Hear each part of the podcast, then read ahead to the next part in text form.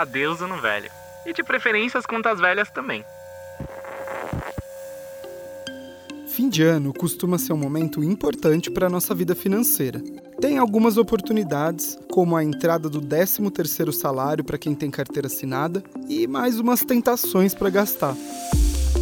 Com eventos como a Black Friday, presentes de fim de ano, viagens, não é à toa que esse é o período de pico de vendas no comércio. Uma das formas de tentar equilibrar esse momento é organizar uma espécie de faxina financeira de fim de ano. Sabe aquela dívida incômoda que tirou seu sono o ano inteiro?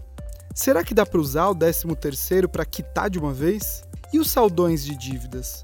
Você consegue aproveitar algum? Ainda tem os gastos do começo do ano seguinte, como IPVA para quem tem carro, matrícula e material escolar para quem tem filho.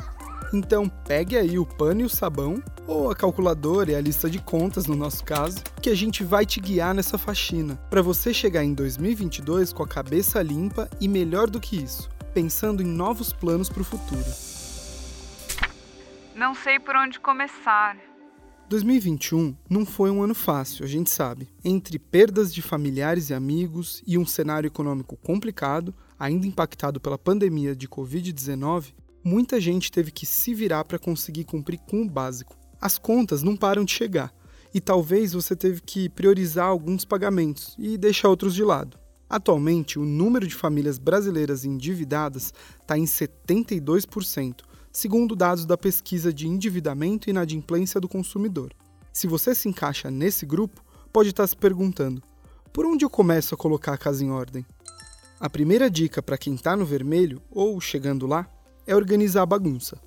Um bom planejamento funciona como uma faxina bem feita. Dá clareza para você pensar em como resolver as coisas dali em diante. A segunda dica a gente já falou antes aqui no blog do Nubank, mas não custa repetir. Faz uma planilha. Não precisa ser no computador nem nada complexo. Pode ser na ponta do lápis mesmo, em uma folha de papel. Coloque no topo qual é a entrada de dinheiro que você ou sua família tem. Embaixo, vai anotando todos os compromissos financeiros, como aluguel, conta de luz, internet, água, uma média do que se gasta em alimentação, remédios. É importante priorizar o que não dá para ficar sem pagar de jeito nenhum. Depois disso, anote também quais são as suas dívidas. Uma boa ideia é listar da que tem maior taxa de juros para a que tem a menor. Ou seja, sua prioridade é pagar aquela dívida que cresce mais e mais rápido. Mas também não pode esquecer daquelas que impedem que sua vida continue. Por exemplo, se você precisa de internet para trabalhar e ganhar dinheiro, coloque essa dívida na frente, porque isso vai te ajudar a conseguir mais recursos para pagar outras dívidas. E daí, com calma, avalie o cenário completo. De repente, você vai perceber que não tem nenhum espaço no orçamento para começar a sua faxina financeira ainda. Tudo bem. Nesse caso, é melhor tomar cuidado com o fim de ano para não se endividar mais no embalo das compras ou viagens. Ou então, você vai perceber que se segurar um pouquinho daqui e dali, dá para quitar algumas dívidas para começar 2022 sem ou com menos dívidas. Pagar dívidas é a melhor forma de usar o 13º salário? Se você é um funcionário contratado no regime CLT, ou se seu acordo de trabalho dá direito ao 13º salário, saiba que ele pode ser um grande aliado. Usar esse dinheiro ou parte dele para pagar o que está atrasado pode sim ser uma boa alternativa. O mesmo vale para o bônus de final de ano. Algumas empresas oferecem umas bonificações no fim de ano, geralmente para funcionários que se destacaram ou então porque a companhia bateu a meta de faturamento. Tem ainda o bônus que vem como um agradecimento à equipe.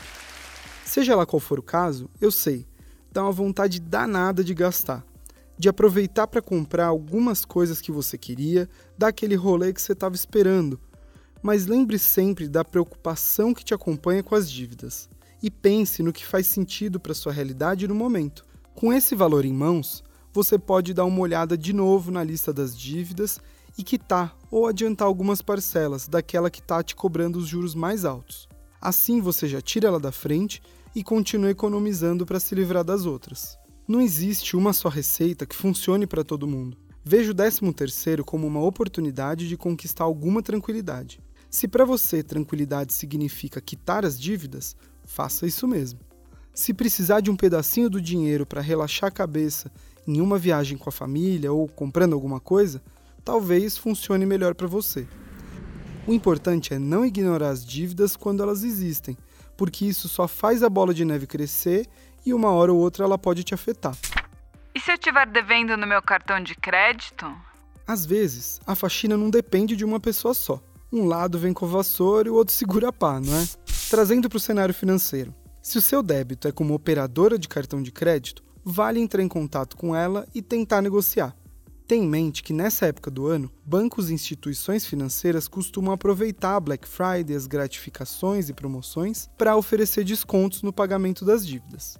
Uma pesquisa do SPC aponta que, além de empréstimos com amigos e parentes, as dívidas mais frequentes dos brasileiros incluem aquelas com instituições financeiras, e em especial as parcelas de cartões de crédito.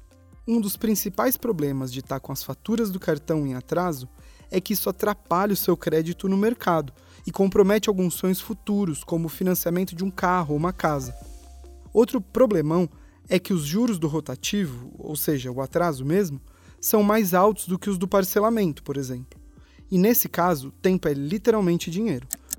Quanto mais você demora para pagar, maior o valor a ser pago. Por isso, entre em contato com a instituição que tem dívidas e converse.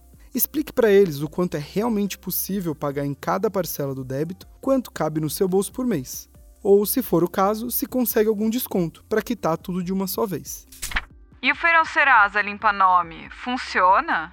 A maioria das pessoas já ouviu falar do Serasa como sinônimo para nome sujo na praça. O que talvez você nem saiba é que todo fim de ano o Serasa promove uma ação que pode ser o esfregão, digo, o empurrão que faltava. É o Feirão Limpa Nome.